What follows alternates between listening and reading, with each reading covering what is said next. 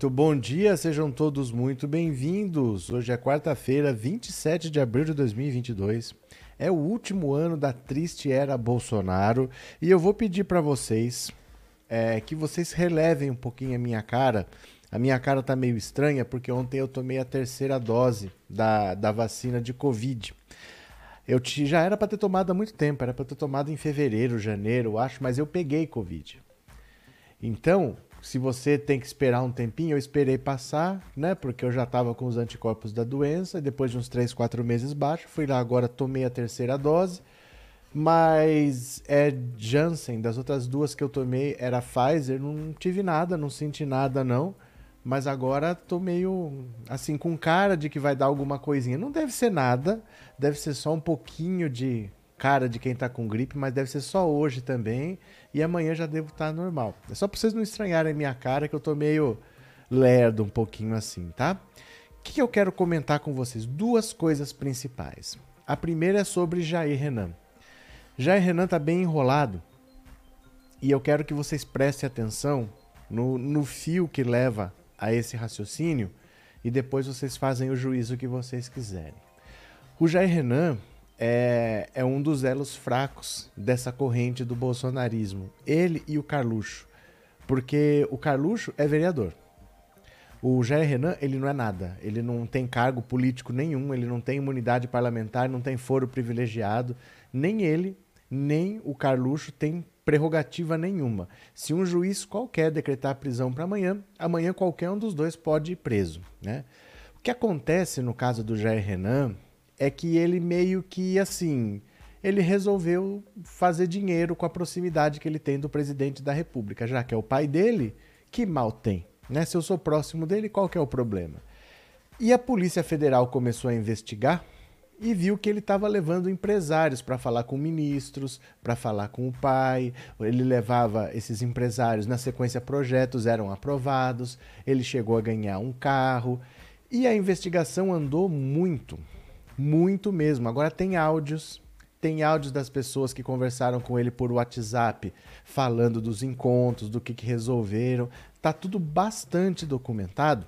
E aí o Jair Bolsonaro já vendo que o negócio vai pegar, não sei se vocês lembram uns 10 dias atrás, que ele falou, vou mostrar o que, que ele falou uns 10 dias atrás aqui, ó. Vocês vão lembrar dessa notícia. Olha, ao comentar investigação sobre o filho Jair Renan, Bolsonaro diz: há muito tempo está longe de mim. Filho 04 do presidente prestou depoimento à Polícia Federal na semana passada em investigação sobre suposto tráfico de influência. Bolsonaro afirmou que o moleque tem a própria vida e que não vai dizer se o filho está certo ou errado. Veja, o Bolsonaro meio que tirou o corpo fora, porque provavelmente ele está vendo que alguma coisa vai explodir e pode sobrar para ele. Mas aí veio o caso Daniel Silveira. O Daniel Silveira foi condenado pelo STF antes de transitar em julgado, quer dizer, antes da sentença ser considerada definitiva, o Bolsonaro foi lá e deu perdão para ele. Por quê? Para ajudar o Daniel Silveira? Não. Não é para ajudar o Daniel Silveira, é porque ele sabe que, por exemplo, o Flávio tem uma investigação de rachadinha que já era para ele estar tá preso. E por que, que ele não está preso?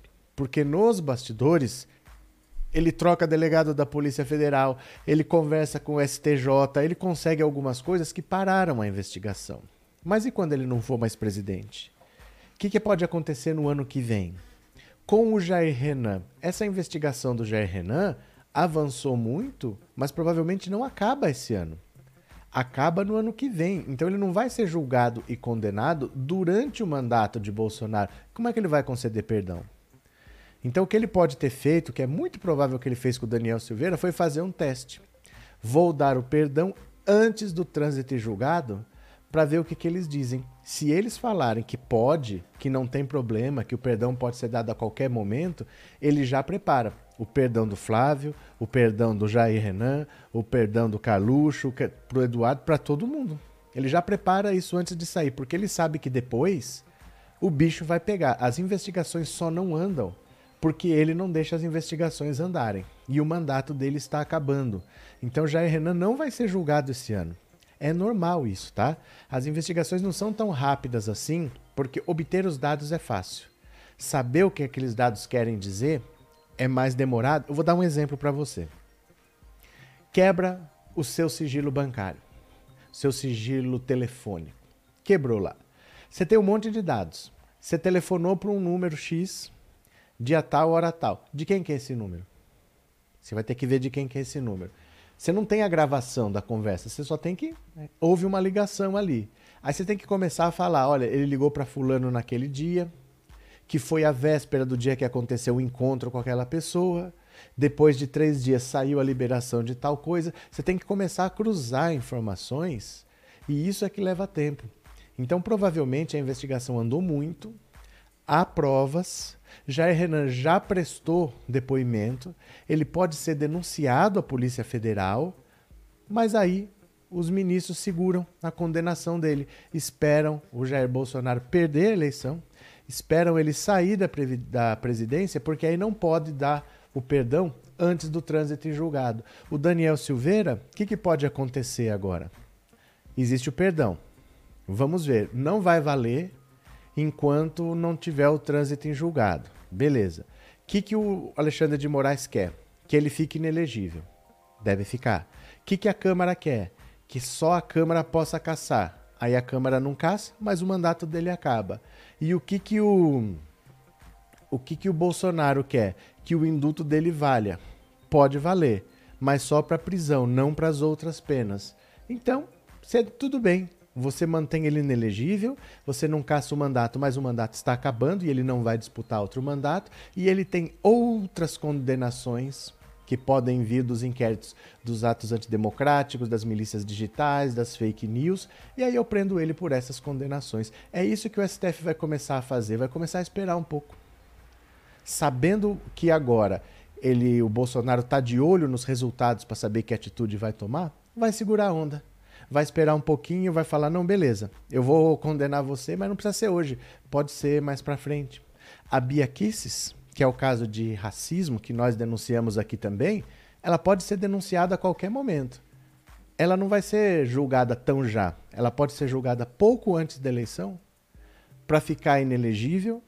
Aí o Bolsonaro pode até dar o perdão, mas o perdão não vale até o trânsito em julgado. O trânsito em julgado pode acontecer só no ano que vem porque eles atrasam lá os prazos tal. Ano que vem o Jair Bolsonaro não pode conceder perdão porque ele não é mais presidente da República. E aí, o ano que vem, ela é presa.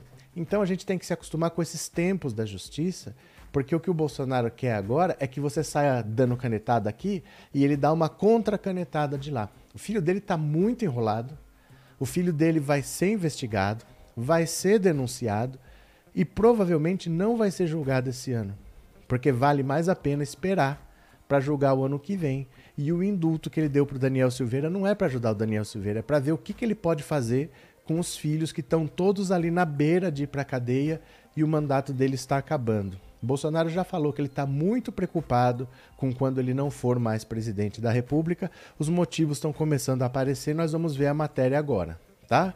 Deixa eu agradecer aqui a Vera Weber. Obrigado por ter se tornado membro, Vera. Obrigado de coração, obrigado pelo apoio, viu? Valeu mesmo, bem-vinda. Vamos eleger o Lula e focar nossas energias e que mais importa é tirar esse presidente corrupto do Brasil. Pronto. Esse perdão pode ser anulado quando o Bolsonaro sair do poder? É que assim, às vezes, vocês se prendem a detalhes jurídicos. Dá para fazer? Então vamos fazer. Na política não é assim. Você não faz as coisas só porque você pode fazer. Quem é assim é o Bolsonaro, porque tudo tem consequências. Você entendeu? Não é porque pode que as coisas vão acontecer. Tem coisas que podem ser feitas, mas não vão ser feitas nunca. Porque ninguém vai comprar essa briga. Ah, não, eu vou anular porque eu quero Daniel Silveira. Condena ele por outra coisa. Ele tem um monte de crime lá para condenar. Não precisa você ficar. Não, mas eu quero anular. Certas brigas são infrutíferas. Vale mais a pena você ir condenando por outras coisas, porque ele tem coisas mais graves do que esse vídeo. Isso eu posso te garantir que ele tem coisas mais graves para responder do que esse vídeo. Então não se prenda a esse detalhe se pode anular ou não, porque vem coisa muito pior. Vem coisa muito pior, viu? Cadê que mais? Bom dia, estou participando do Apoia-se da posse do Lula. Obrigado, Joaquim. Obrigado mesmo.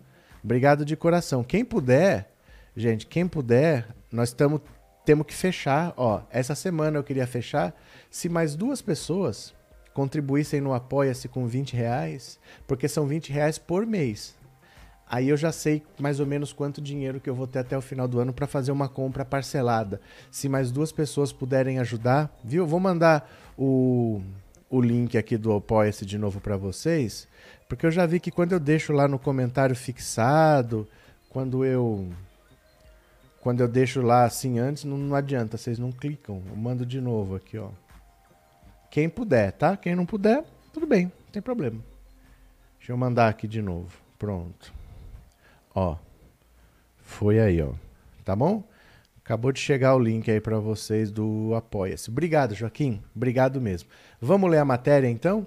É muito grave a situação do Jair Renan, porque as provas são contundentes e aí eles vão investigar, vão denunciar, mas não vão julgar esse ano para não dar a brecha que o Bolsonaro quer. Deixa acabar o mandato. Acabou o mandato, quem que vai dar perdão para eles, né? Deixa eu pegar aqui, ó. Venham comigo. Olha, Opa. Arquiteta procurou Jair Renan para Bolsonaro receber empresários. Dá uma olhada aqui. Mensagens obtidas pela Polícia Federal indicam que empresários buscaram a ajuda de Jair Renan um dos filhos do presidente Jair Bolsonaro, para se reunir com o mandatário e obter agendas no governo, segundo reportagem publicada hoje pelo jornal O Globo. A PF investiga se Jair Renan atuou para ajudar empresários com o governo federal em troca de patrocínios. Em depoimento prestado durante quatro horas, o filho 04 do presidente negou que tenha praticado tráfico de influência e declarou que outras pessoas usaram seu nome para ganhos pessoais. Segundo o Globo, uma das mensagens analisadas pela corporação é um áudio de WhatsApp enviado pela arquiteta Tânia Fernandes, responsável pela reforma do escritório do filho do presidente em Brasília e por desenvolver um projeto de parceiros comerciais dele no Espírito Santo. Na gravação, ela diz que seria muito interessante a presença de Jair Renan em uma agenda com empresários no Palácio do Planalto, sede do governo, porque o teu acesso ao presidente é mil vezes mais fácil. Questionada pelo jornal, a arquiteta confirmou o pedido, mas disse que Jair Renan não quis se envolver e não realizou nenhuma intermediação com o governo. Conforme a reportagem, em setembro de 2020, Jair Renan esteve no Espírito Santo para conversar com empresários interessados em patrociná-lo e fazer negócios com o governo. A reunião visava apresentar-lhe um modelo para a construção de unidades habitacionais em pedra de granito. Em um vídeo divulgado nas redes sociais, um dos parceiros do projeto diz a Jair Renan: O seu pai, que está à frente desse governo, vai certamente aprovar e vai agradecer por essa iniciativa. Cerca de dois meses depois, em novembro de 2020, um desses empresários conseguiu se encontrar com Rogério Marinho, então ministro do Desenvolvimento Regional, para falar sobre o tema. Segundo o Globo, nota divulgada pela pasta informou que a reunião foi solicitada por Joel Fonseca, assessor especial da Presidência da República, Jair Renan, Tânia Fernandes e Alan Lucena, sócio de Jair Renan à época, também estiveram presentes. Questionado sobre essa audiência, o 04 disse que foi a convite dos participantes e entrou mudo e saiu calado. Em mensagens analisadas pela Polícia Federal, a arquiteta diz que conversou com Joel Novaes, assessor da presidência, sobre uma visita de empresário John Tomazini e Wellington Leite, do Espírito Santo ao Palácio do Planalto. O objetivo, segundo o jornal, era apresentar o projeto para a construção de unidades habitacionais com pedra de granito ao presidente. No áudio, transcrito pelas investigadores, a arquiteta diz que a presença de Jair Renan facilitaria o apoio de Bolsonaro ao tema. Renan Amado, eu falei com o Joel. Eu vou apresentar um projeto do John quinta-feira de manhã. Seu pai vai apresentar o projeto dele na quinta-feira de manhã lá para os ministros e tudo mais. E à tarde fazer um passeio com ele e com o Wellington lá na presidência, até para tentar apresentar para o teu pai, entendeu? Para o teu pai recebê-los para entender. Enfim, trocar ali miúdos para o, ex para o Exército, a Aeronáutica e, enfim, a Marinha abraçarem a casa para fazer a primeira vila já experimental, entendeu? E aí seria interessante você muito ir porque o teu acesso é mil vezes mais fácil que o do Joel, né? Segundo o jornal, citando informações da PF, a mensagem foi enviada em 17 de novembro de 2020. Dois dias depois foi registrada a visita do empresário Wellington Leite ao Palácio do Planalto, mais precisamente ao gabinete pessoal do presidente. Ele chegou às 15h48 e 54 e saiu às 16h50. Em 21 de março de 2021, dia em que Bolsonaro completou 66 anos, Leite publicou uma foto ao lado do presidente para parabenizá-lo, mas não informou a data do encontro. Segundo o jornal, o cenário da imagem é semelhante a um gabinete do Planalto, não houve registro da agenda oficial entre Bolsonaro e empresários. Aí, eu quero que vocês juntem outra informação. Deixa eu só não perder aqui. Suzy, obrigado, bom dia, obrigado pelo superchat, obrigado por ser membro, Suzy, muito obrigado. E Seila, obrigado por se tornar membro, obrigado pelo apoio, re bem-vinda, que você já era membro, né? Re bem-vinda, muito obrigado, viu? Obrigado de coração. Olha, vocês lembram que o general Heleno tentou por sigilo na visita dos filhos do presidente, para ninguém saber o que, que eles estavam ainda fazendo lá? Ó, é, cadê? Cadê? Eu perdi aqui a notícia, quer ver? Pera lá. Pera, deixa eu pegar aqui, ó.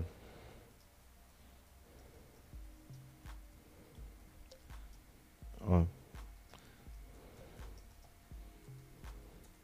Dá uma olhada aqui, ó. Essa notícia aqui, vai juntando as peças do tabuleiro, ó. Planalto tentou manter sob sigilo visitas de filho de Bolsonaro e empresário. Olha só, por que, que eles estão escondendo isso? Ó, o GSI também atuou para manter sigilo em visitas do filho 04 do presidente Jair Bolsonaro e de um empresário ligado a ele às dependências do Palácio do Planalto. As informações são do Globo. De acordo com a publicação, a justificativa do GSI é a mesma já utilizada antes para impor sigilo das visitas dos pastores ligados ao escândalo do Ministério da Educação dizer que a publicidade das informações afronta a Lei Geral de Proteção de Dados, além de potencial risco à vida do presidente e a seus familiares. A Polícia Federal investiga se Jair Renan cometeu tráfico de influência ao facilitar a aproximação do empresário Wellington Leite com o governo em troca de um carro elétrico. Ainda de acordo com o Globo, em 22 de março do ano passado, o GSI, que é comandado pelo general Augusto Heleno, se recusou a registrar a entrada e a saída de Jair Renan e de Leite nas dependências do Planalto. Vocês estão vendo como a coisa ali é séria? Porque o tráfico de influência, gente, é. O que é tráfico de drogas? É levar droga daqui para lá. O que é tráfico de influência? É você levar a sua influência daqui para lá. Porque se você é filho do presidente, é difícil falar com o presidente da república, né? Mas o filho pega o telefone e liga pro pai. Pai, você não pode receber fulano aqui, ó. Fulano tá precisando conversar com você, negócio importante. Vê se você não consegue achar um horário aí. Pronto, isso é tráfico de influência. Não é muito difícil você comprovar isso.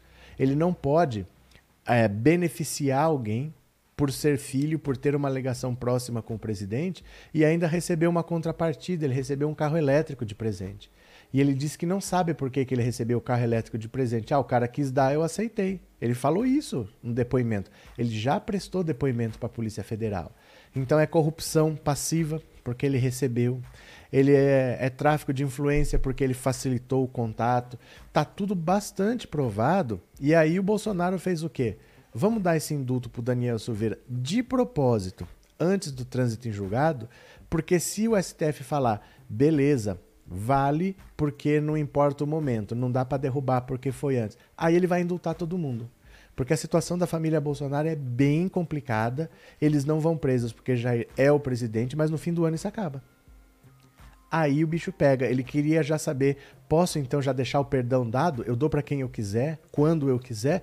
Antes de eu sair, eu já perdoo todo mundo. Já perdoo o Jair Renan, o Carluxo, o Flávio, já vou perdoando todo mundo. Porque hum, as provas são bastante contundentes, é difícil ele dizer que não aconteceu nada ali e as investigações andaram muito. Tem áudio, tem tudo, viu? Bom dia, Henrique, bem-vindo. Por esse e outros fatos, o Bozo vai querer melar as eleições. Eu tenho sérias dúvidas se teremos eleições esse ano, ainda mais com a frouxidão do STF. Qual a sua opinião? A minha opinião eu já estou falando aqui há anos, Henrique. Há anos. Não tem essa de, ah, eu não vou aceitar resultado, eu vou melar a eleição. Não tem essa. Do mesmo jeito que não teve golpe no 7 de setembro. Não tem essa que, que aconteceu no 7 de setembro? Chamou Alexandre de Moraes de canalha, falou que não ia aceitar nenhuma decisão que viesse do Alexandre de Moraes. No dia 8 ele estava pedindo para o Temer fazer uma carta para ele e enfiou o rabo entre as pernas. Sabe, é, às vezes as pessoas pensam que dar um golpe é um ato de desespero, é um ato de força. É um ato de força. Você vai peitar todas as regras, todas as leis, a Constituição, porque dane-se, eu quero ver quem que me tira daqui. Isso é um ato de força, não é um ato de desespero. Ah, e se ele achar que ele vai perder, que ele vai para cadeia, ele vai dar um golpe. Não é assim. Golpe não é ato de desespero, é ato de força. Você tem que ter capacidade, não é, não basta ter vontade. Ah, e se ele não aceitar? Azar dele se ele não aceitar. Ele não tem capacidade para resistir. Vontade tem. Não tenha dúvida que vontade ele tem. Ele tentou no 7 de setembro, não deu certo. Ele fez um laboratório no Ceará, lá em Sobral, com aquela greve dos policiais. Não deu certo. Camilo Santana prendeu todo mundo. Ele está ensaiando um golpe há muito tempo e nada tem dado certo. Nada tem funcionado. O 7 de setembro foi vergonhoso, assim. Ele, os próprios bolsonaristas ficaram chateados porque estavam esperando decretação de estado de sítio, convocou o Conselho da República, vamos ver o que ele vai falar. E o cara estava chamando o Temer para salvar a pele dele. Então, entre ele querer e ele conseguir, vai uma diferença muito grande. Ninguém que está achando que vai para cadeia dá golpe. Não é assim que funciona. Golpe é demonstração de força, não demonstração de desespero. Valeu, Henrique. Obrigado por ser membro. Grande abraço, viu? Grande abraço. É, Auricélia não vai dar em nada essa justiça brasileira golpista, só serviram para derrubar a Dilma e prenderam o Lula. Não é verdade, Auricélia. Não é verdade. Eu fico muito triste quando pessoas pensam assim, porque você desestimula as pessoas de tentarem fazer alguma coisa. Você já pensou? Ó, a PGR, o Augusto Aras, ele não denuncia ninguém. Ele não denuncia Bolsonaro, tudo ele manda arquivar, mas ele denunciou o Daniel Silveira. Por que, que a PGR denunciou o Daniel Silveira? Porque eu denunciei um dia antes. Nós denunciamos um dia antes. Então, se a PGR não denunciasse, não precisava. Eu já tinha denunciado. Ia ser investigado do mesmo jeito, você entendeu? Então, aí ele teve que investigar. Aí depois juntaram as duas, as duas ações lá, os dois pedidos viraram um pedido só. Eles apensaram um ao outro. Mas talvez se eu pensasse como você, ah, não vai dar nada, não adianta fazer nada, aí que não tivesse dado nada mesmo. Porque aí a PGR ia fazer de conta que não está vendo nada. Mas como eu tinha feito pedido, ela teve que se mexer. É que assim, o mundo, ele não é como eu quero ou ele não presta. O mundo é como é. Ele nunca vai ser do jeito que você quer. Você não pode assim, ah, ele não é do jeito que eu quero, então não presta. Não, não é do jeito que a gente quer e nunca vai ser. Mas dá pra gente fazer bastante coisa sim, né? Dá pra gente conseguir tirar esse pessoal de circulação. Anota aí o que eu tô te falando. A Bia Kisses vai ficar inelegível. Ela não vai disputar a eleição. Eles vão condenar ela antes da eleição, eu não sei quando. Eu não tenho ideia quando. Já tá tudo feito. Só falta oferecer a denúncia. A justiça aceita a denúncia, marca a data do julgamento e acabou. Você entendeu? Mas eles vão deixar para mais perto da eleição, para ter menos tempo do Bolsonaro querer dar perdão, essas coisas todas, mas a gente tem que ter calma, sabe? Na nossa cabeça, às vezes as coisas são muito simples. Mas na prática, às vezes é melhor você botar o pé no freio, espera, evitar um problema, não comprar uma briga que depois pessoas podem morrer por causa disso. A gente tem que ter prudência com as coisas, viu? Mas a gente não pode só achar que ou não é o que eu quero ou então não presta, né? No mesmo dia do depoimento, ele falou para repórteres no local que o carro foi oferecido ao amigo e não para ele. É, cada hora ele fala uma coisa. E ele fala coisas assim que nem uma criança acredita. Que ele não tem nada a ver, que ele não sabe por que, que esse carro foi dado de presente. Ele foi nessa reunião, não sabe por quê, convidaram ele foi, ele não falou nada, entrou mudo, saiu calado. Não é resposta de adulto, né? É uma resposta de doido, parece assim. Parece que aquela tática do eu não sei o que está acontecendo, eu não sei o que está acontecendo. Não, mas olha isso aqui, não, eu não sei o que está acontecendo, está se fazendo de doido. Não tem explicação as respostas que ele deu assim. E as provas são bastante contundentes. Aí o Bolsonaro já testou. Com o Daniel Silveira colou esse indulto antes do trânsito em julgado? Provavelmente não. O Alexandre de Moraes já falou, ó, dá uma olhada aqui, ó. Indulto a Silveira só pode ocorrer após o trânsito em julgado. Então, se ele for condenado no dia 2 de janeiro, não é mais o presidente Jair Bolsonaro para indultar ninguém. Não tem como ele indultar antes do trânsito em julgado. Aquele desespero todo, ai meu Deus, ai meu Deus, eles venceram, temos que admitir, não vai dar em nada, não sei o quê. A resposta do STF está sendo muito firme. É que as pessoas se acostumaram com o Bolsonaro. As pessoas querem embate. Embate é o que o Bolsonaro quer. Não é o que o STF vai oferecer para ele, porque é exatamente o que ele quer. O que, que eles estão fazendo? A Rosa Weber já falou: você tem 10 dias para explicar por que você deu esse perdão.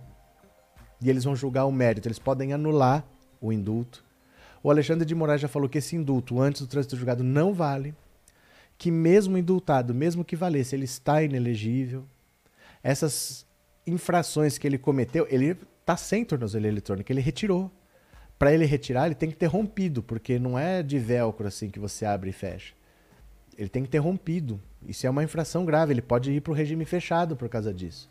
E nada disso vai passar. É que a gente quer resposta no nosso tempo. E se faz no nosso tempo, é exatamente o que o Bolsonaro quer. Ele quer embate. Porque ele sabe que a situação está feia. A situação para ele está muito feia. E ele vai tentar indultar todo mundo. Não vão deixar. Valeu, Cuca. Obrigado, viu? Essa história de Daniel Silveira é para ganhar votos com as polêmicas. Mas ele não ganha voto, Raquel. Ele não ganha voto, ele perde voto. Porque com o eleitorado mais moderado, pessoal se assusta com essas atitudes dele. O brasileiro não é esse povo que gosta de enfrentamento, de embate. Nesses três anos e meio de governo Bolsonaro, sempre que ele partiu para agressividade, a popularidade dele caiu. E sempre que ele calou a boca, por exemplo, parou de atacar a eletrônica, parou de falar contra a vacina, sempre que ele. a popularidade dele aumentou sem ele fazer nada. O povo brasileiro não aceita isso. Então a base radical ele já tem. Isso daí ele não ganhou nada dali porque ele já tem. E o eleitor moderado se afasta.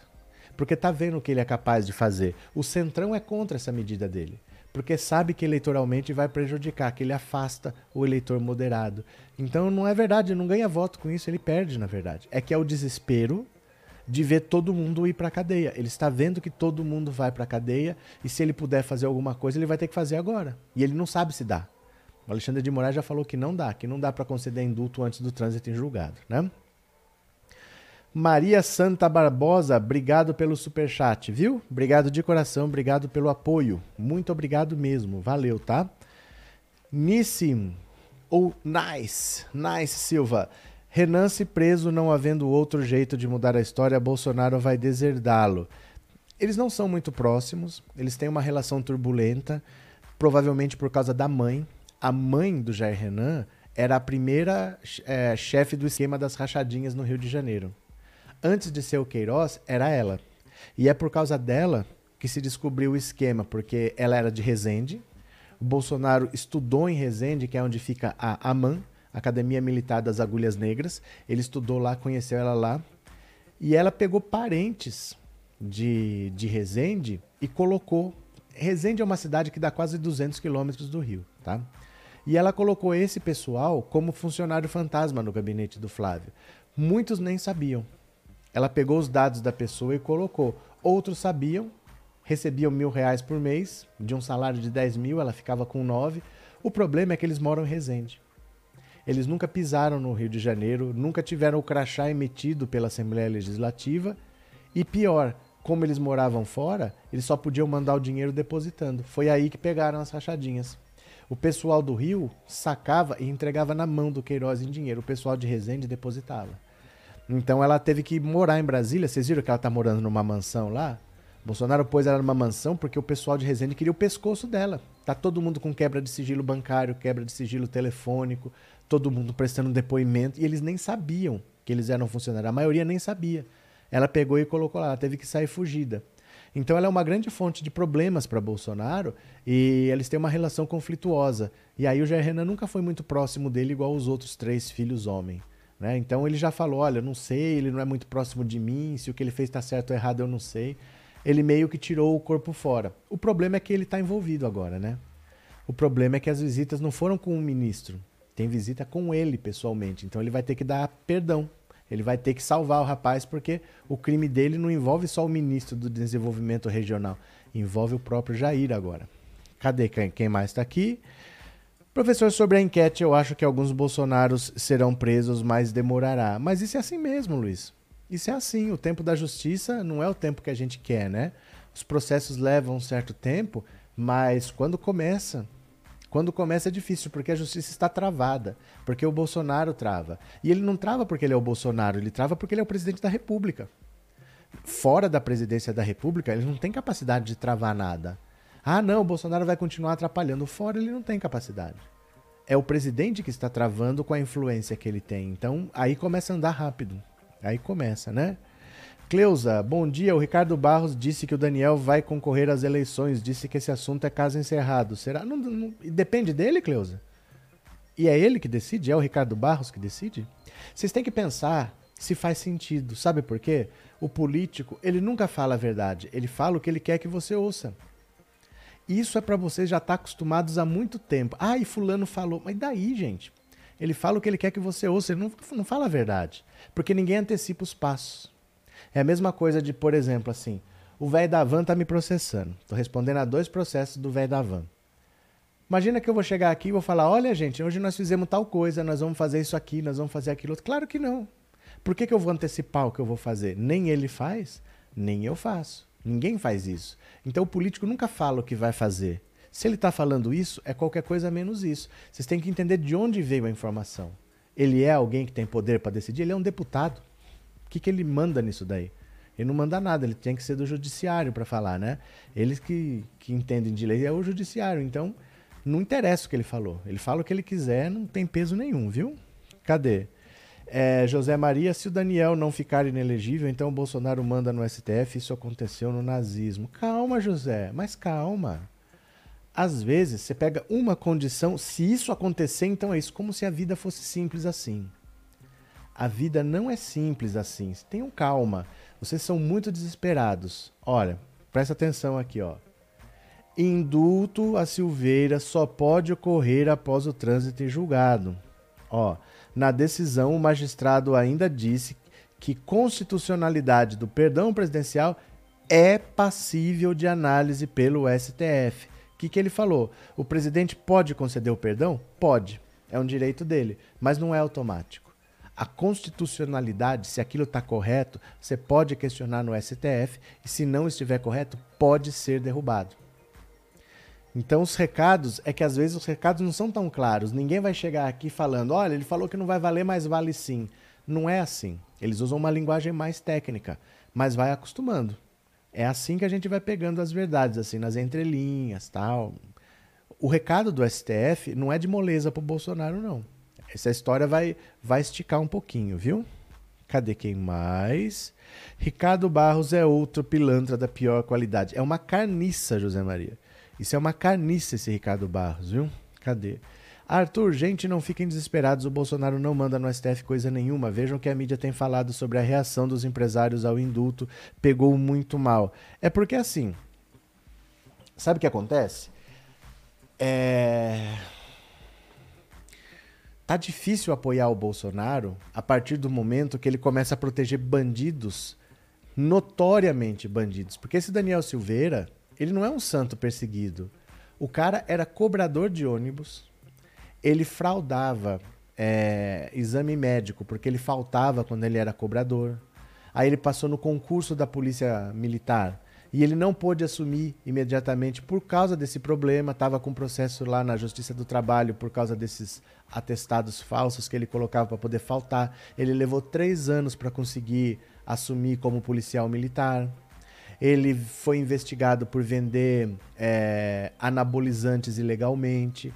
Ele ficou preso quase 90 vezes enquanto ele era PM. Ele faltava. Então esse cara tem uma história muito complicada. Enquanto deputado, para chamar a atenção do Bolsonaro, ele cometeu vários crimes, se meteu num monte de coisa e o Bolsonaro foi lá e passou pano. Então fica difícil apoiar o Bolsonaro. Porque essas empresas, o empresário, o que ele mais tem que zelar é pela imagem dele. Imagina assim, por exemplo, você vai comprar um, por exemplo, um carro Toyota. Se você comprar um carro Toyota, eu não sei que carro você vai comprar, mas eu sei que ele não vai te dar problema. Ele pode ser novo, ele pode ser usado. Vai funcionar completamente bem. Não vai ter um fiozinho solto fazendo barulho, não vai ter nada fora do lugar. Se você não deixar acabar a gasolina, se o pneu não furar, você não vai parar para nada. Você vai fazer revisão quando tem que fazer e não vai te dar uma dor de cabeça. Por que, que eu sei isso? Porque a Toyota conquistou essa confiabilidade. É uma marca que você fala, essa daqui ó, eu posso confiar de olho fechado. Isso você constrói ao longo do tempo. Então não é, ah, olha, eu estou associado com bandido hoje, amanhã eu estou com um discurso de moralidade, mas depois eu apoio. Essas coisas destroem a imagem de uma empresa, uma empresa que só trabalha pela conveniência. As empresas confiáveis, elas têm uma coerência. E é difícil você se apoiar, se aproximar do Bolsonaro que toma esse tipo de atitude. Você entendeu? Para os empresários isso é terrível. Igual quando, por exemplo, todos os patrocinadores do Flow saíram ao mesmo tempo. Quem é que quer estar tá perto de um cara como o Monark, que faz entrevista bêbado, fumando maconha e falando as coisas que ele fala? Por um tempo tinha visibilidade e ficaram lá. Estourou uma bomba, saiu todo mundo, ninguém quer saber.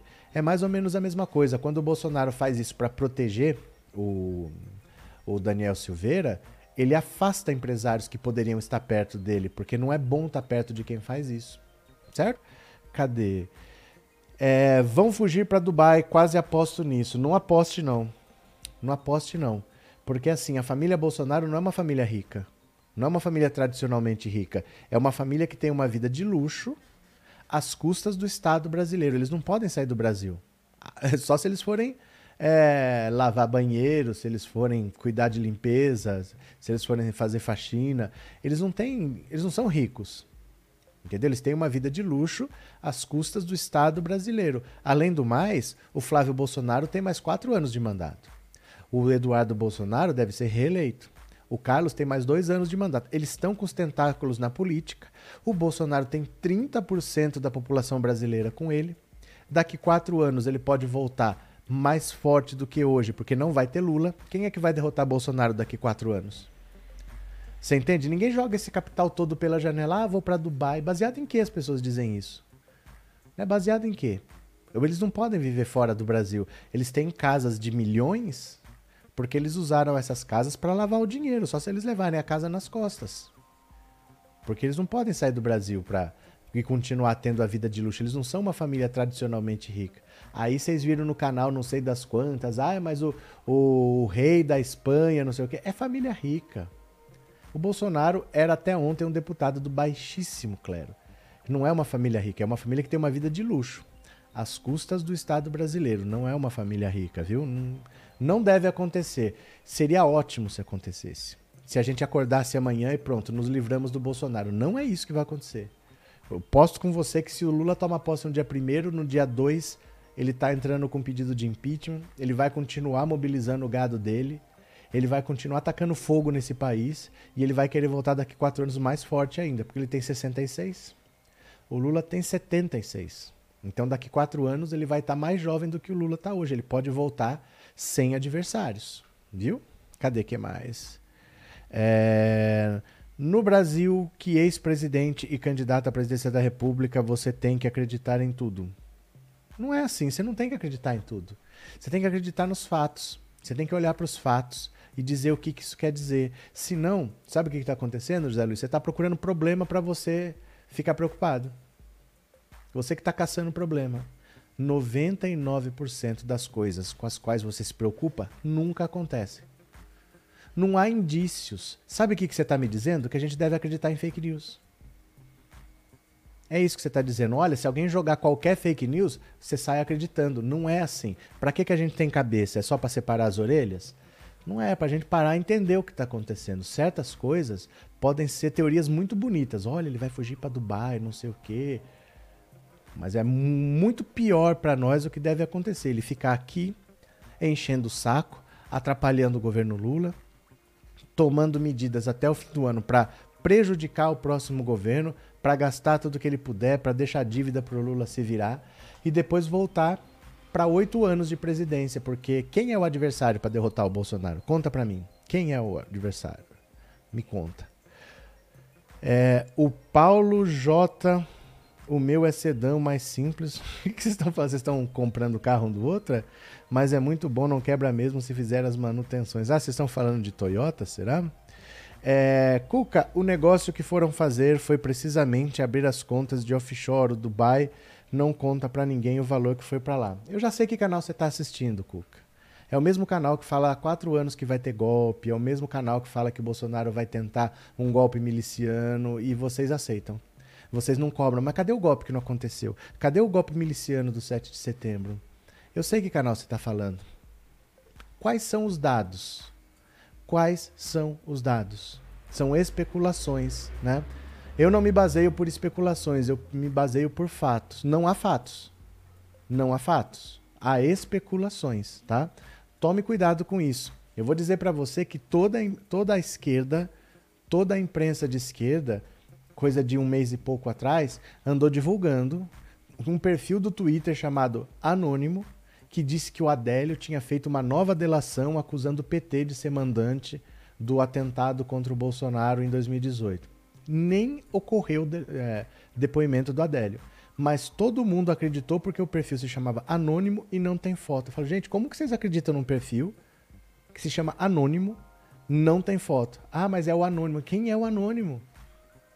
Cara joga um negócio desse, não apresenta uma prova e as pessoas saem reproduzindo. Todos os canais reproduzindo. Falei, gente, vocês estão ficando louco. De onde vocês tiram isso? Você questionou lá onde é que está o novo depoimento do Adélio que elimina o PT? Esses canais fazem isso para ganhar visualização.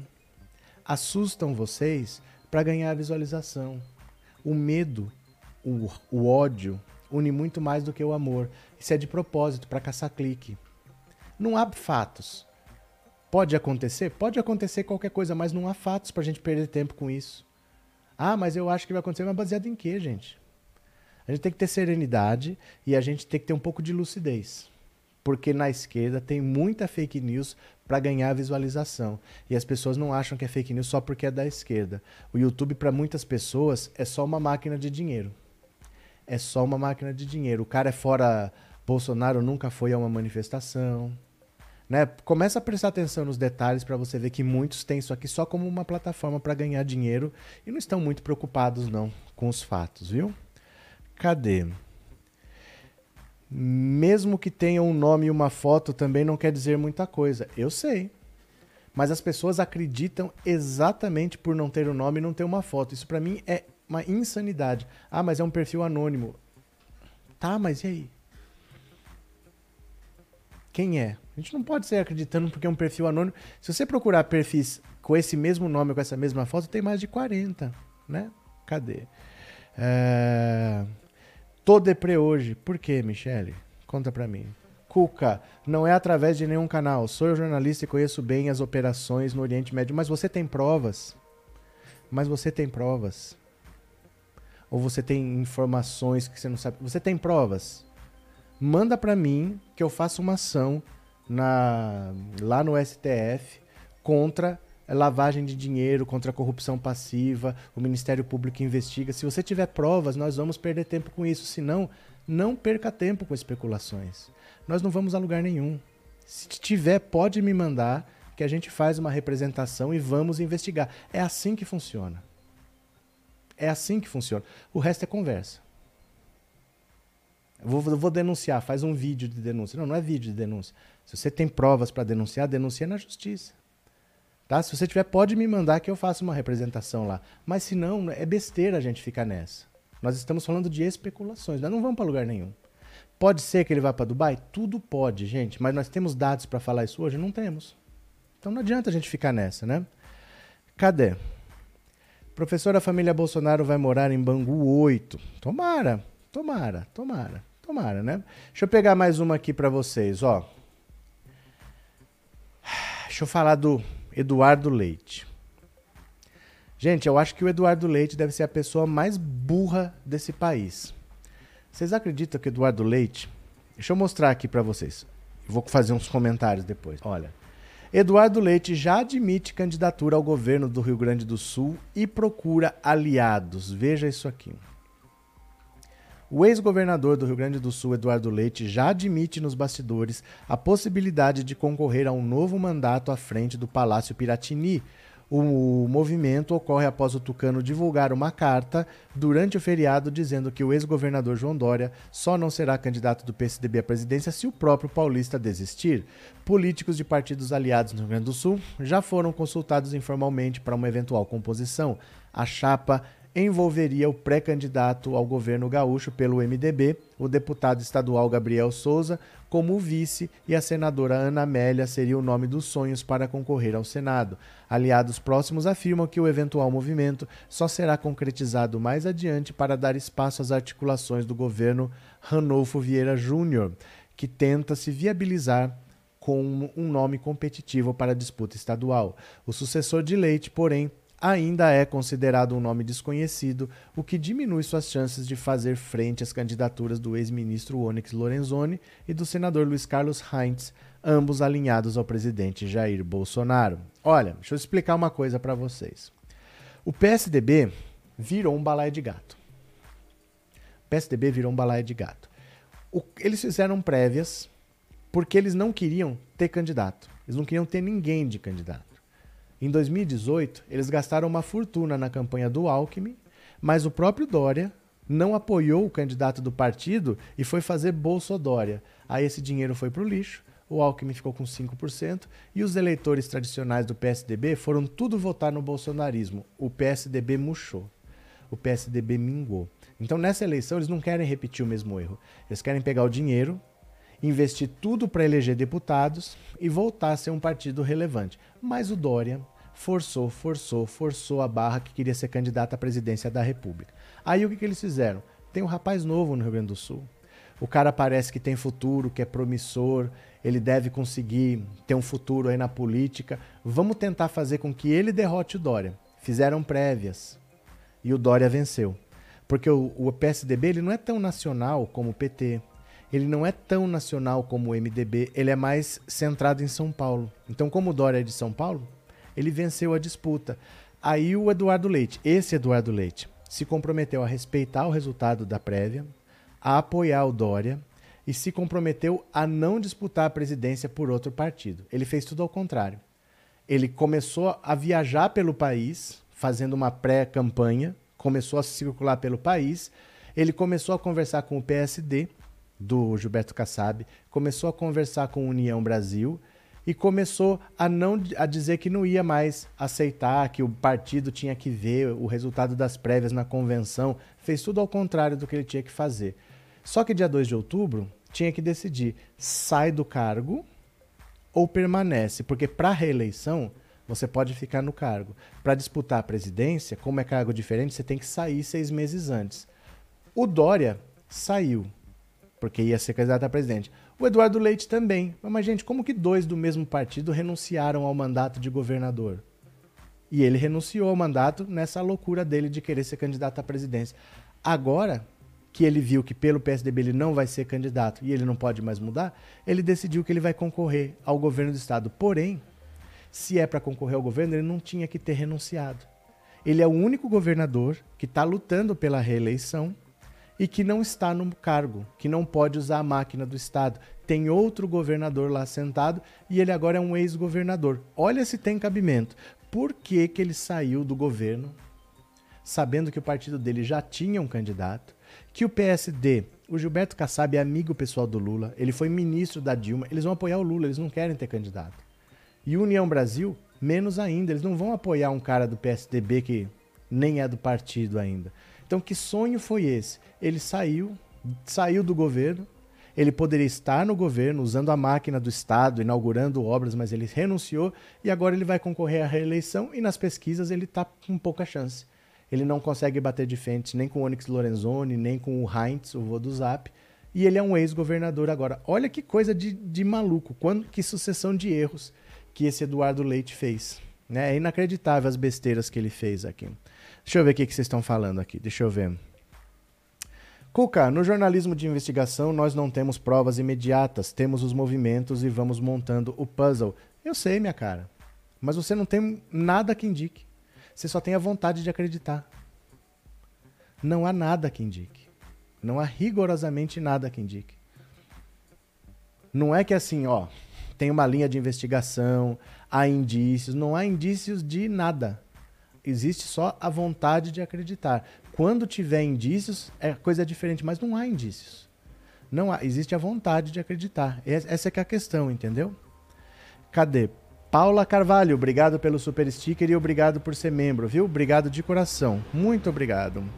O professor não acredita no jornalismo de investigação? Não acredita no jornalismo independente. Nós denunciamos o caso de Angola Sonagol. Não é isso eu não acredito em teorias de conspiração. É diferente de não acreditar em jornalismo de investigação. A gente tem que ter indícios. Não há indícios. Não há indícios. Quando tiver indícios é diferente, mas eu não vou acreditar em teorias conspiratórias. Por enquanto é só uma teoria conspiratória. Há que se ter algum elemento. Não há nenhum elemento. Não há, minha cara. Não há elementos ainda. É só especulação. O que existe é só a vontade de acreditar por enquanto. Quando tiver, eu sou o primeiro a acreditar e o primeiro a denunciar. Eu não fico olhando. Você pode falar qualquer coisa de mim, mas eu não fico olhando. e criticando. Eu entro na justiça, eu me exponho, faço as denúncias, fico acompanhando o resultado. Eu não fico só fazendo vídeo. Mas, o que, que eu posso fazer nesse caso? Não há nenhum indício de nada para denunciar.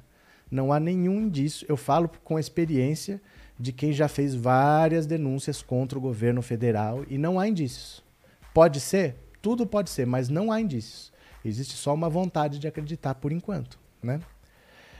É...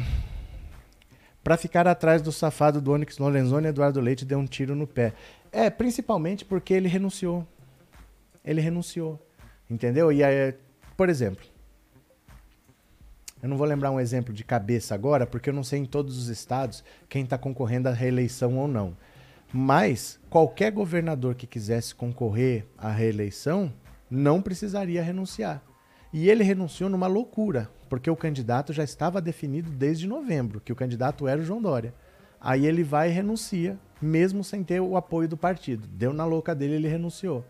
Aí agora ele não é nem o candidato do partido e não é também nem o governador do estado. Ele é um ex-governador. Nunca vi um ex-governador tentando a reeleição. Na verdade é isso, né?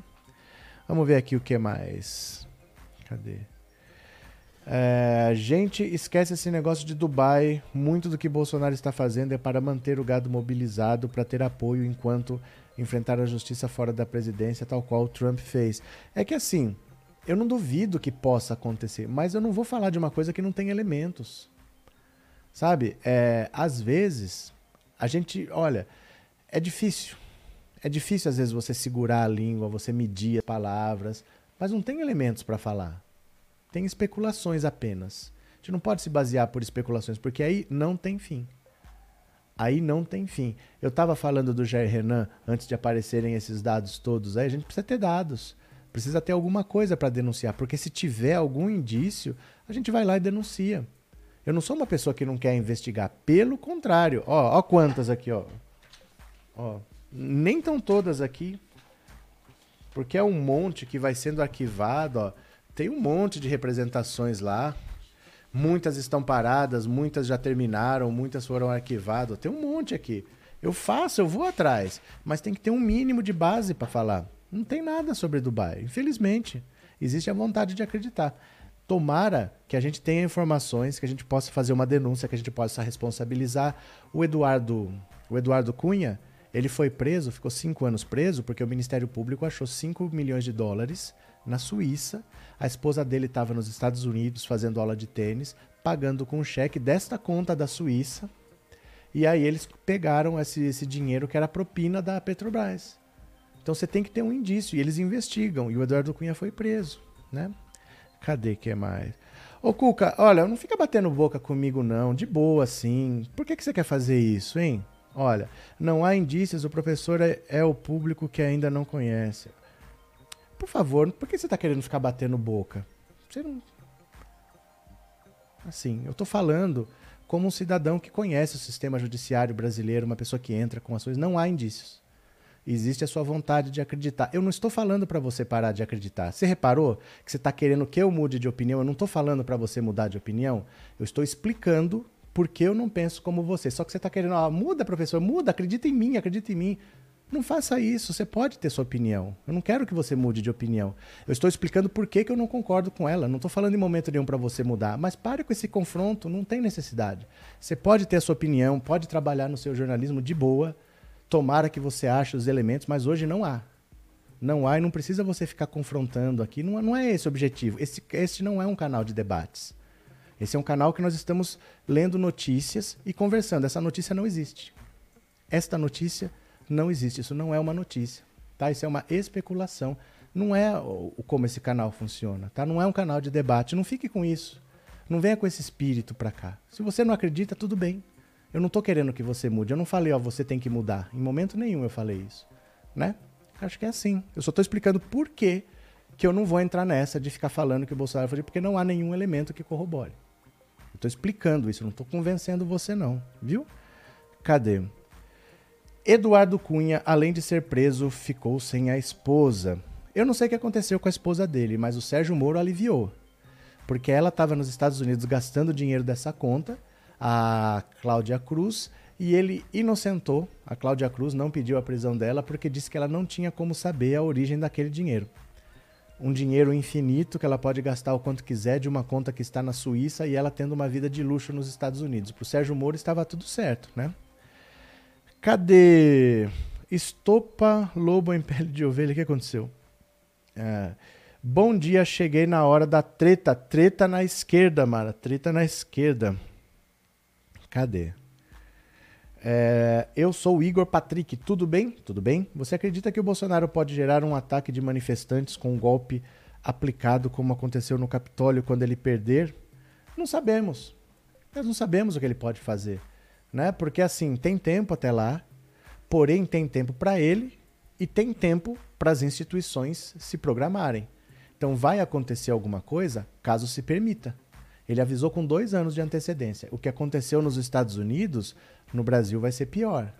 Mas você está sabendo com antecedência, então você tem dois anos para se preparar. Para isso que existem os inquéritos dos atos antidemocráticos, das fake news, os inquéritos das milícias digitais, e você tem que agir. Porque senão, quem não agir é que vai ser vítima. Se o STF não agir, ele que vai ser vítima. Na invasão do Capitólio morreram cinco pessoas. Se eles entrarem armados no Capitólio, que pode, no Capitólio não, no STF, o que pode acontecer? Ninguém sabe. Agora até o ministro da Educação está andando armado por aí, está disparando revólver em aeroporto. Né? Então é difícil isso, não dá para você prever muito não. Agora sim, não tem sido muito a tradição dos movimentos bolsonaristas. Eles mais prometem do que cumprem. Até hoje prometeram, prometeram, prometeram. O Bolsonaro tentou, tentou, tentou e não acontecer nada. Não quer dizer que não vai acontecer, mas, né? Cadê? É... Cuca, fiquei um pouco ofendida por ficar parecendo que difundo teorias da conspiração. Sem investigação não há indícios, fiquei um pouco exposta. Mas quem se expôs é você. Não fui eu que te expus. Eu não peguei uma conversa privada e coloquei aqui. Eu não expus ninguém. Agora, você queria que eu falasse o quê? Ah, não, tem razão. Se eu acho que é apenas uma teoria da conspiração que circula pela internet, eu tenho que falar. Não fui eu que te provoquei. Eu cheguei assim e falei, Cuca, fala para mim o que, que você acha disso daqui. Você que se expôs. Eu não expus ninguém. Eu não perguntei, o assunto não era esse. Você trouxe o assunto e você queria que eu concordasse. Aí eu não concordei e você se ofendeu. Mas a frase é exatamente essa. Você se ofendeu. A frase está perfeita. Fiquei ofendida. Você ficou ofendida, não fui eu que te ofendi. Eu não te ofendi em momento nenhum. Você que ficou ofendida, tá? É, conversar consigo é bater boca. Ah, chega! Pelo amor de Deus, o assunto não é esse. Por favor. O que, que acontece, hein, gente? O que acontece que a gente tenta explicar para as pessoas que não é para isso, mas as pessoas. O que acontece, assim? Só para entender, né? Bom dia, esse Jair Renan é político, só faltava essa, outro bandido sendo perdoado. Ele nem é político ele nunca trabalhou na vida. Ele tem 22 anos, ele nunca trabalhou com nada, ele nunca se candidatou a nada, ele não tem cargo, ele não tem função. O Carluxo nunca fez nada, mas ele é um deputado, ele é um vereador que não faz nada. Esse Jair Renan não faz nada, né? Não, não faz nada da vida, nunca fez. Cadê? É, esquerdistas, vamos nos unir, nosso inimigo é a extrema-direita. Não é questão de esquerdista, vamos nos unir, porque as pessoas são diferentes e podem pensar diferentes mas você pensa diferente baseado em certos princípios. Né? Você não é obrigado a concordar com ninguém, mas por que você não concorda? Você tem que me dizer por que você não concorda. Não pode ser só porque eu acho. Né? Nem tudo depende de opinião, nem tudo é questão de opinião. Certas coisas dependem de fatos, certas coisas dependem de premissas. Né? Nem tudo é questão de opinião na vida. Então, ah, mas eu acho, é, tudo bem, mas assim, eu não vou achar. Tá bom? Cadê? Ah lá, aí a pessoa mimada fala exatamente isso. Tá bom, então não participo mais. É assim. Ou você faz o que a pessoa quer, ou a pessoa se ofende. Gente, a vida é livre, né? Leite azedou, Edgar PT ganha segundo as pesquisas. Vamos aguardar, né, Viviane? Eu não tô tão inteirado, não. Ah lá, Cuca, ó. Não quero incomodar, portanto, não participarei mais. Quantos anos tem, Cuca? Conta pra mim quantos anos tem quantos anos tem, né? Já pensou se cada um que me confronta como você faz, eu falasse isso, olha, não vou mais vir aqui no canal porque estou sendo confrontado? Quantos anos você tem, né? Carluxo é vereador mundial, Hélio. É um vereador mundial. Porque agora ele vai para a Rússia fazer não se sabe o quê, né? Cadê que mais? É, Gi, é, sou nova aqui, estou gostando muito, sou de Sertãozinho. Bem-vinda. Chega, puxa uma cadeira, senta mais um pouco. Vamos chegando, viu? André Luiz, pior é o Lula que roubou bilhões, seu filho Lulinha ficou bilionário da noite pro dia, o cara saiu da cadeia pra, por força de seus parceiros do STF para ver se a sacanagem com o país volta vergonhoso isso. André Luiz, deixa eu falar uma coisa só para você. Procura esse dinheiro todo na família Bolsonaro para você ver o que, que aconteceu com os filhos dele. Procura lá quando eles trabalharam para ter as mansões milionárias que ele tem. Você sabe quem que tem casa no condomínio? Quem tem não, quem tinha nos anos 90 uma casa no condomínio Vivendas da Barra? Sabe quem tinha casa ali? Ayrton Senna. É um condomínio que é de frente para o mar. Ali naquelas mansões, quem tinha casa era Ayrton Senna. Você acha que o Ayrton Senna ganha por ano mesmo que um deputado federal? Só para e pensa. Tá? Só para e pensa, porque essa família aí que você gosta tem salários que são públicos. Nós sabemos o quanto eles ganham e eles não têm como comprovar esse patrimônio, mas você não está interessado, né? É assim mesmo, né? É... Cadê? Cadê mais? Não, André Luiz, foram trilhões ou até quatrilhões, tudo desviado via Pix através da Lei Rouanet. Arthur está demais. Essa pesquisa é a maior mentira da história. O Lula tem que voltar para a cadeia. Mas é só, deixa eu só explicar então uma coisa para você. Se todas as pesquisas dizem a mesma coisa, e se todas estão mentindo, pesquisa que é patrocinada por banco, XP Investimentos, mercado financeiro, se todos estão mentindo para prejudicar o Bolsonaro, acho que ninguém gosta muito dele. Já parou para pensar nisso? Que se todas as pesquisas patrocinadas pelo mercado financeiro estão mentindo para prejudicar o Bolsonaro, acho que ninguém gosta muito dele, só a Terezinha Gonçalves, né, Terezinha? Como é que faz? Cadê? É, quem nasce gado morre gado. Cadê? Pronto. É, se eles estão com fuga planejada é porque já sabem que vão para a prisão. Eles quem? Valdinei, eles quem? Esse pessoal finge que se importa com corrupção quando na verdade votam em Bolsonaro pelo apreço às coisas que ele diz. É pelo discurso de ódio. É pelo discurso de ódio, né? Cadê? É, aceita gado, Marinette. É, Marilene, professor, hoje tem audiência em que o deputado Paulo Pimenta moveu em 2019 contra Carluxo em respeito das fake news. Será que podemos ter esperança de punição? Não dá para saber, Marilene. Porque cada processo é um, você precisa ler o processo, né? Às vezes você tem razão, mas o que, que você escreveu na ação? Às vezes o que você escreveu não condiz com a, a razão que você tem. Você podia pedir uma coisa, mas você pediu outra. Aí o juiz não te concede. Você tem que ler o processo. Não dá para saber sem ler o processo. Eu não sei que ação é essa, porque eles têm muitas ações na justiça, eles têm muitas ações. Precisa ver essa especificamente qual. Para você ter uma ideia, o velho da van tá me processando. São dois processos diferentes. Um de 2020 e outro de 2021. São processos diferentes. Não dá para saber o que, que vai dar, porque se for um é uma coisa, se for outro é outra. Só lendo para saber, né? Cadê? Bolsonaro é retrato falado do povo sádico. Pronto, cadê que mais? Cadê? Jamir, fico muito triste quando os trogloditas se referem a Lula pelo seu problema físico, pois vive como uma pessoa deficiente e sei o quanto dói quando fazem o mesmo com ela. Jamir, é que assim, o Lula é uma pessoa que ouve esse tipo de ofensa desde os anos 70. E a gente não manda na cabeça da pessoa. Então, infelizmente, infelizmente, a gente vai ter que conviver com isso. Não leva isso pelo lado pessoal, por mais que te doa, porque é inevitável. As pessoas são más mesmo, elas ficam se desfazendo das outras. Isso é inevitável. Tem gente que nunca gostou do Lula, não gosta, nunca gostará e nem sabe explicar por que, que não gosta. Porque o Bolsonaro tem tudo que elas falam que não gosta, mas elas gostam. Então nem elas sabem explicar por que não gostam. E a gente não manda na cabeça das pessoas. Tem gente que vai falar isso aí para sempre. Não briga com o mundo. Tá? Não briga com o mundo, porque nem o Lula briga. Nem o Lula vai na justiça quando alguém fala um negócio desse. Então, é assim mesmo. As pessoas são, são más e são perversas muitas vezes, né? Cadê? Lolisa, professor, sou jornalista em Resende. No final de 2019, o veículo onde trabalho noticiou a operação de busca e apreensão do Ministério Público contra Queiroz e os parentes da Ana Cristina. Postei o link no grupo. Legal, Lolisa, obrigado. Foi uma operação muito séria é muita coisa envolvida, é muita gente. Acho que foram 94 pessoas, se não me engano, naquela época, e a maioria nem sabia. A maioria nem sabia do que estava acontecendo, mas o juiz era aquele Flávio Itabaiana, o cara descascava o Flávio Bolsonaro. Aí deram um jeito de tirar ele de lá, né? Falaram que ele tinha foro privilegiado, tiraram da primeira instância, né? Cadê? Marinette, os youtubers bolsonaristas estão todos presos, aí o gado vem para esse canal. E eu vou dizer mais para vocês. Os seguidores de Bolsonaro estão explodindo no Twitter. Está aumentando assustadoramente o número de seguidores, desde que foi noticiada a compra do Twitter pelo Elon Musk. O Elon Musk está com esse discurso de liberdade de, de expressão tal, então eles estão achando que vão poder falar o que quiserem. Apareceu um monte de seguidor.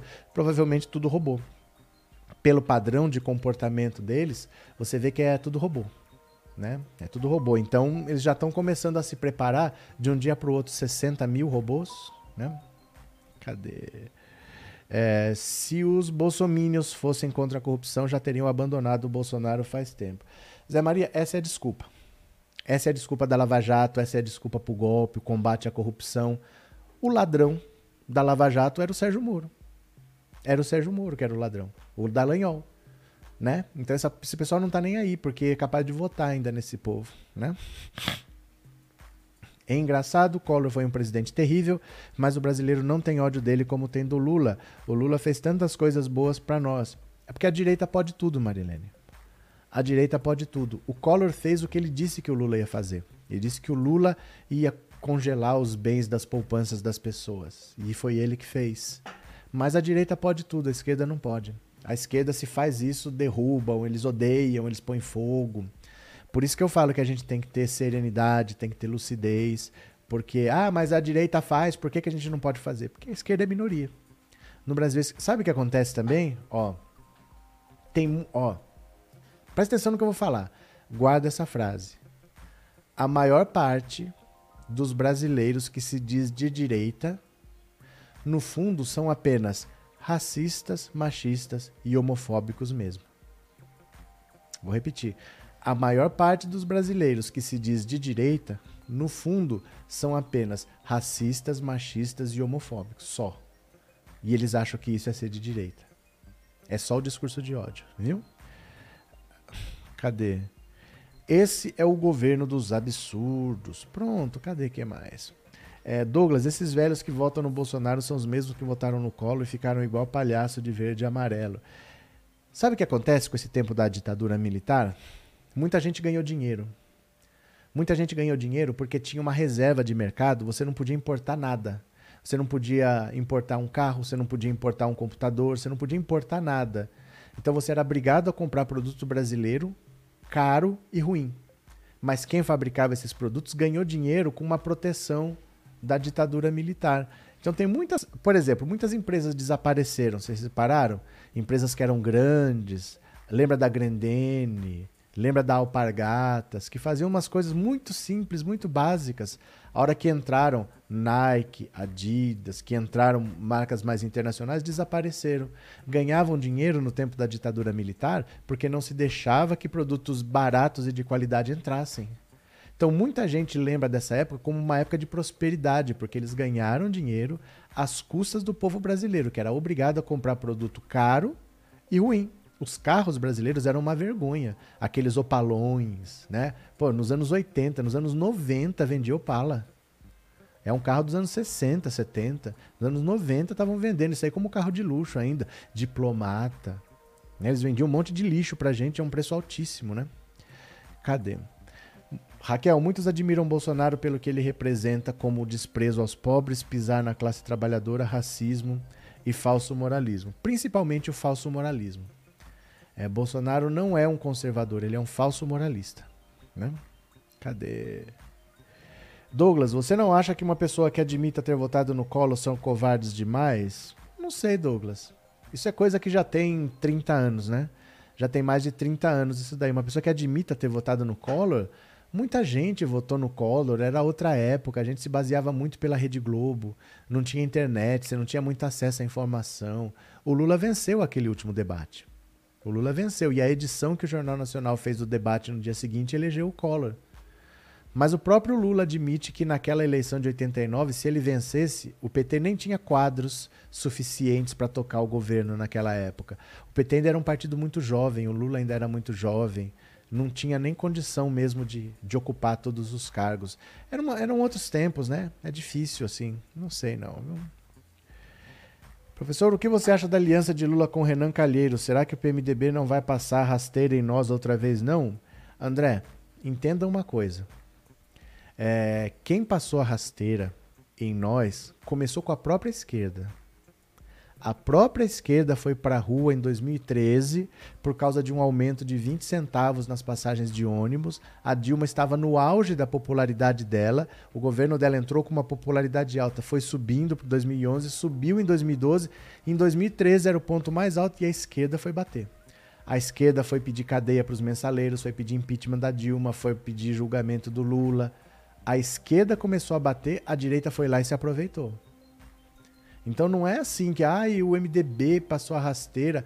A esquerda, a mesma esquerda que fala que quando Lula vencer tem que fazer a rua ferver, foi a mesma esquerda que bateu na Dilma sem dó.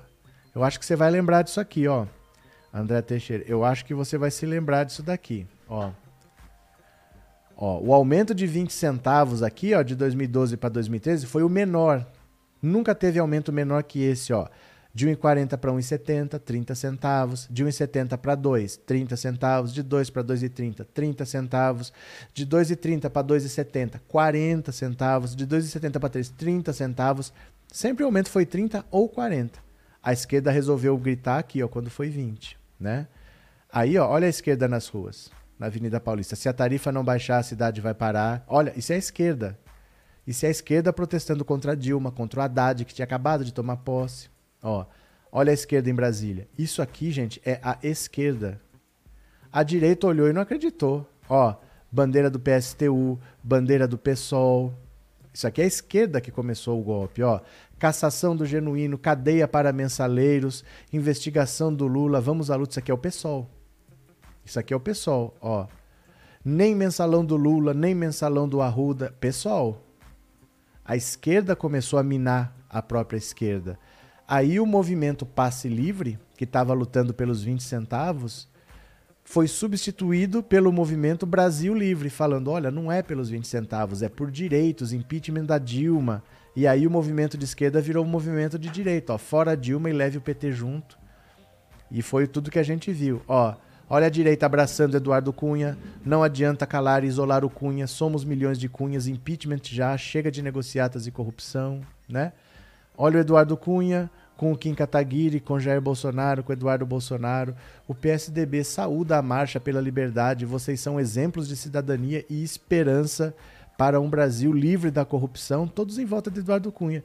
A direita comprou esse movimento que a esquerda começou. A esquerda começou, ó. Então, muitas vezes a gente fala muito, ah, será que o PMDB não vai passar rasteira? Quem começou, isso tudo foi a própria esquerda, que achava que, ah, ganhamos duas, três eleições, a gente tira Dilma e põe outro. E não adianta falar, viu? E não adianta falar. Tem uma esquerda que não aceita Alckmin, que não aceita aliança, que acha que tem que fazer Lula presidente, Che Guevara de vice, Simão Bolívar de vice, senão não aceita. É uma esquerda que prefere perder mal vendo que quando a esquerda perde, quem ganha é o Bolsonaro. O objetivo é derrotar o Bolsonaro. A gente não tem que ficar com conversa. Você viu o que ele fez com a STF? Você viu o que ele fez com o Daniel Silveira? E você está preocupado é com o Renan Calheiros? Jura para mim? Com tudo que o Bolsonaro fez, o único que tem votos para derrotar é o Lula. E você está preocupado com o Renan Calheiros? Não é não? Cadê? É, bom dia. A maioria aqui no Mato Grosso é bolsonarista. Por que isso acontece? Não entendo. Pelo mesmo jeito que no Nordeste a maioria é, é PT e é Lula. Gente, as pessoas pensam com cabeças diferentes da nossa. A gente tem que se acostumar com isso. As pessoas pensam diferente, as pessoas se juntam em comunidades, tem pessoas que são influentes e passam um pensamento para frente. É assim, as pessoas, muitos apoiam o Bolsonaro, nem elas sabem por quê. Você vai ver é só pelo discurso de ódio mesmo. Tem muito disso. As pessoas pensam diferentes e esses bolsonaristas não vão deixar de ser bolsonaristas mesmo que o Bolsonaro perca. Eles vão continuar enchendo o saco aí, né? Cadê? PT estava nas ruas contra elas mesmas, o Kim Kataguiri nunca foi de esquerda. Não entendeu o que eu falei, Ana Paula? Eu posso repetir. Você não entendeu, eu posso repetir. Parece que não ficou claro para você. Eu vou repetir aqui, ó. Eu vou repetir. Isso aqui é a esquerda ou não é? Se a tarifa não baixar, a cidade vai parar. Isso aqui é a esquerda ou não é? Tem um fora Dilma aqui no meio. Isso aqui é a esquerda ou não é? Isso aqui é a esquerda ou não é? Isso aqui é a esquerda ou não é? Isso aqui é a esquerda ou não é? Isso aqui é a esquerda ou não é? Isso aqui é a esquerda ou não é? Aí eu vou repetir o que eu falei. Aí o movimento Passe Livre, que pedia passagem de graça naquele movimento, foi capturado pela direita e virou o movimento Brasil Livre e eles chegaram falando não é pelos 20 centavos. E aí virou o movimento pelo impeachment da Dilma. Acho que está meio claro, né? Que a direita comprou o movimento que a esquerda começou e não adianta espernear, porque é muito fácil jogar a culpa nas costas do Temer, quando quem conspirou no fundo foi o Eduardo Cunha, Aquele áudio do Romero Jucá dizendo do grande acordo nacional não tem Temer ali, não é o Temer conspirando. E quem deu brecha para isso tudo foi a própria esquerda. A própria esquerda que fez isso daí, né? É, cadê?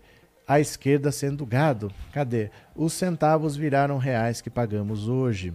O importante é tirar Bolsonaro. A única pessoa que pode derrubar Bolsonaro é Lula, por isso temos que trabalhar para que Lula ganhe. Mas muitos na esquerda não vão. Ah, eu não aceito o Alckmin. Ah, mas eu não aceito esse. Ah, gente, a pessoa que você não quiser com você vai estar contra você. Vocês já pararam para pensar que o MDB do Temer, se não está com a Dilma na eleição de 2014, estaria com o Aécio? Vocês lembram que a Dilma ganhou a eleição por isso? E sem o MDB, o PMDB não ia desaparecer. E está apoiando o Aécio. O Aécio ia ter mais dinheiro, ia ter mais tempo de televisão, provavelmente não teria tido golpe porque ele teria vencido.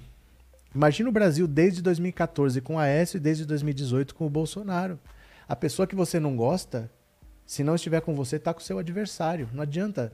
Ah, não, mas eu não quero. Mas e o outro vai estar tá lá. O Paulinho da Força, que não é ninguém, foi vaiado no evento do PT. No dia seguinte, o Bolsonaro estava chamando ele para ir apoiar. Né? Cadê? É, as únicas pessoas que podem derrubar o Bolsonaro somos nós, os eleitores. Pois é, Júlio, mas os eleitores, é, sem o Lula, não votam com muita consistência, não. O Lula consegue aglutinar esse eleitorado de uma maneira que outros candidatos talvez não consigam. Então é difícil assim você achar que basta a gente votar porque. Por que, que não tem mais um candidato? Podia ter dois candidatos de esquerda, já pensou que bom? Podia ter dois candidatos de esquerda, mas não tem. Não tem. Se não é o Lula, meu filho, a gente tava enrolado, viu? Cadê? Maria, você está comendo osso e arrotando caviar. O que aconteceu? Alexandre Lula é o único que pode virar o país, livrar o país desse desgaste que estamos vivendo. Cadê? 98.7 malhada. Professor, o que você fala é a pura verdade, a sua voz passa sinceridade, tão gosto de muito de você. Você é de malhadas perto da Praia do Forte? É isso mesmo? De malhadas ali a sul da torre? Me explique, me explique. Valeu? Cadê? Professor, aqui em casa são no mínimo 62 votos pro Lula. Então você mora na casa da Flor de Lis? A Flor de Lis que tem 55 filhos. Que legal, viu? Mãos abertas, viu? Sara, aqui no meu estado, no Espírito Santo, é um estado conservador de direito. O PT fez apenas um governo até hoje. Em 94, não sei o que acontece aqui. Não é isso. É assim. É assim. O brasileiro é conservador na maioria dos casos, mas o bolsonarismo se aproveitou do discurso de ódio, do racismo, da homofobia e aglutinou as pessoas pelo ódio.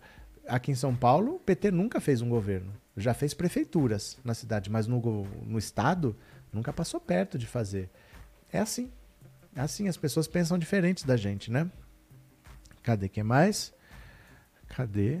É, bom dia, Ricardo. Bom dia. Miguel, para de falar mal dos eleitores de esquerda, pelo amor de Deus. Ah, sim. Vamos falar que tá tudo certo. Vamos falar que a gente pode falar qualquer coisa que não tem problema. O Lula que se vire para ganhar. Né? Vamos falar assim, ó. Ah, deixa o Alckmin para lá. Os eleitores de, de, esquerda estão certos. Vamos colocar de vice o Boulos. Vamos lá, esquerda com esquerda. É assim mesmo, Miguel. É assim mesmo que funciona, viu? A direita domina os meios de comunicação que fazem a cabeça da maioria da população. Também é verdade. Me preocupo pós-Lula, não vejo que possa dar continuidade com essa visão de aglutinar e ao mesmo tempo com causas sociais. Não tem. Não tem. Não tem.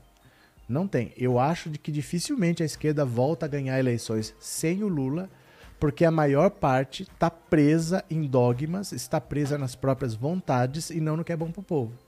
Não, eu acho que tem que ganhar, mas tem que ganhar assim. Se for para ganhar assim, eu não quero. A maioria está preso num discurso dos anos 60.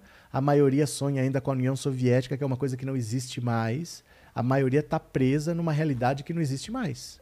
Sem o Lula que tem os pés no chão, eu acho difícil voltar a receber, viu? Cadê? Se fosse o Ciro Gomes e Lula, por exemplo, eu não estaria preocupado. Mas o Ciro nunca passou de 12%, jamais será o Ciro.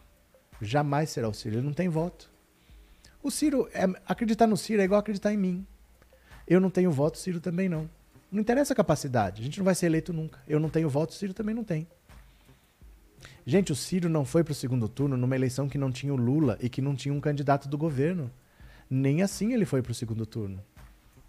Quando? Não vai acontecer, né? Cadê? É, Haddad seria uma boa. Não, eu não estou dizendo que não tenha pessoas com qualidade. O problema é que o Lula passou poucas e boas. Ó, deixa eu mostrar aqui para você. O Lula passou poucas e boas. Ó, quer ver? Ó, para aprovar o José de Alencar parece que foi fácil, mas dá uma olhada aqui, ó. O Lula quase desistiu de ser candidato em 2002. Ó, José Alencar também sofreu oposição petista com indicação para vice de Lula em 2002. Olha o que, que a esquerda faz. Olha. Olha aqui, ó. Uma liderança petista lembra que os principais problemas em 2002 estavam no fato da vinda de Alencar trazer junto o PL. Havia ressalvas a quadros do partido nos estados. As negociações para aliança eram comandadas por Valdemar Costa Neto, que, assim como há 20 anos, preside o partido. Ele foi responsável pela filiação do presidente Jair Bolsonaro. Os ataques pesados dos petistas à aliança em 2002 fizeram com que Lula ameaçasse desistir de levar sua candidatura adiante. Então, o presidente do PT, Zé Dirceu, dizia que rejeitar o PL era uma tremenda hipocrisia por parte das correntes de esquerda. José Genuíno, ex-presidente do partido, hoje um dos líderes das mobilizações contra a Alckmin, defendia a União. Havia também mais engajamento da militância contra o acordo, o que ainda não foi explícito agora no caso do ex-governador paulista. Em um evento em Poços de Caldas, em março de 2002, Lula teve a sua fala interrompida por um coro de 3 mil pessoas que gritavam: com o PL não, aliança com o povão. No mesmo mês, uma proposta de suspensão das negociações para a União foi colocada em votação no Diretório Nacional e recebeu 29 votos a favor e 38 contra. A margem apertada criou insegurança. O acordo chegou a ser descartado quando a Justiça Eleitoral ratificou a necessidade de verticalização de alianças nos estados. O PL exigiu apoio do PT em disputas a governador e diretórios petistas se rebelaram. Hoje, uma lider... segundo uma liderança do partido, muitos dirigentes só foram convencidos por Lula e seus aliados a endossar o acordo no intervalo para o almoço da última reunião do diretório antes da convenção, já no mês de junho. A votação para obrigar os estados a se enquadrarem foi apertada: 34 votos a favor e 30 contra e 7 abstenções. Ao ser chamado para discursar na convenção do PT, Alencar foi vaiado e um grupo de militantes com nariz de palhaço gritou: Lula sim, Alencar não. É isso, gente. Será que não valeu a pena ter o Bolsa Família, ter a farmácia popular, ter o Brasil sorridente, ter o Luz para Todos, ter o SISU, ter o ProUni, ter o FIES, né? ter o, o Enem. Será que não valeu a pena? Mas ninguém fazia a esquerda entender isso, que precisava, que precisava ampliar, que não adiantava ficar na esquerda. O Lula com o Brizola de vice não foi nem para o segundo turno. Mas 20 anos depois, ainda tem gente que pensa igual, que não pode, que não pode, que não pode. Já se passaram 20 anos. E ainda tem gente que pensa igual, né? Então é assim. Cadê? Ah lá. Antônia, olá, são muito esclarecedores os seus argumentos. É porque quem viveu lembra. Quem viveu lembra, né? Tânia, cadê aqui? Gratidão por compartilhar o seu conhecimento, sua paciência e perseverança. Segue Pix para fortalecer o canal e ajudar nas despesas da viagem. Abraço, Heloísa, muito obrigado. Afinal de contas, de que lado o professor está? Tânia, me preocupa você ter essa dúvida. Eu sou filiado ao PT. Eu sou filiado ao PT. Eu tenho ações contra Bolsonaro, eu tenho ações contra Bia Kicis, eu tenho ações contra Sérgio Moro, contra o Marcos Pontes, contra todo mundo aí. Eu tenho ações na justiça. Mas é que você quer que eu fale o que você quer ouvir. Olha, o PMDB derrubou a esquerda, como se a esquerda não tivesse cometido erros. Você é perfeito? Você não é perfeito, eu também não sou perfeito. A esquerda não é perfeita e a esquerda comete erros. Nós temos que entender os erros para não cometê-los novamente. Mas 20 anos depois, a esquerda comete ainda os mesmos erros. A nossa sorte é que temos Lula, minha cara. E ele impõe, e ele falou, vai ser o Alckmin sim. Tem gente esperneando, ele falou, vai ser o Alckmin sim. Porque se deixasse, essas pessoas queriam que fosse o, o Xi Jinping. Eles queriam que fosse o Mao Tse Tung, o vice do Lula. Não é assim que funciona. Tá? O Lula entende muito mais de política do que nós. Ele sabe que ele não pode brincar com a chance de derrotar Bolsonaro, porque oito anos de Bolsonaro vai morrer gente de verdade. Bolsonaro não cuida das pessoas, Bolsonaro não está nem aí se as pessoas estão passando fome. Então Lula sabe que ele precisa vencer e o que precisar fazer para vencer essa eleição ele vai fazer, que o principal é parar o Lula, o Bolsonaro. Mas tem gente que ainda está preocupada com o MDB de 2014. Né? Um, temos que evoluir um pouco, viu? Cadê? É, foi lamentável a perda do José Alencar. O José Alencar era muito mais direita do que o Alckmin. José Alencar era do PL do Valdemar da Costa Neto, onde nem os bolsonaristas aceitam que o Bolsonaro esteja. Nem os bolsonaristas aceitaram o Bolsonaro ir para o PL.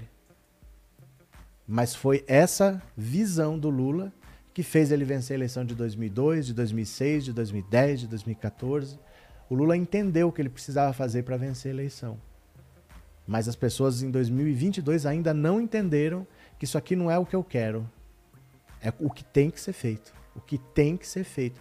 Não existe possibilidade de brincar com o segundo mandato do Bolsonaro. E muitos na esquerda não entenderam que não dá para brincar com essa possibilidade. Porque se ele tiver que indultar todo o PCC, todo o Comando Vermelho para se reeleger, ele faz. Ele não está nem aí. Se ele tiver que indultar todos os sequestradores, tudo, ele faz. Ele não está nem aí. Viu? Cadê que mais? O Brasil não precisa de uma pandemia para que os brasileiros morram às pencas com esse governo. Vera, a pandemia foi boa para o governo. Porque a, a equipe econômica é um desastre, a condução da economia é um desastre e eles falam que a culpa é da pandemia. Ah, mas a pandemia foi no mundo todo, a inflação é no mundo todo, o desemprego é no mundo todo. É a grande muleta desse governo é a pandemia. Para o governo foi a melhor coisa que teve, porque explicar os números da economia é difícil. O Brasil nem fez lockdown. O Brasil nem fez. Araraquara fez. Que eu me lembre só. Araraquara fez. A gente tocou nossa vida normalmente. A gente era atendido na rua, só não entrava na loja mas você ia onde queria, na hora que queria, você comprava o que você queria, você só não entrava às vezes, você era atendido na calçada, mas a economia continuou normalmente e mesmo assim o desemprego aumentou, a inflação aumentou, né? Cadê que mais? É, Mara, professor, daria para você falar um pouquinho sobre o que aconteceu com o Zé Dirceu e o Genuíno, pois os direitistas enchem a boca para chamá-los de ladrões e eu não sei bem o que aconteceu. O que aconteceu, vou te mostrar uma frase aqui, ó. Uma frase aqui, ó.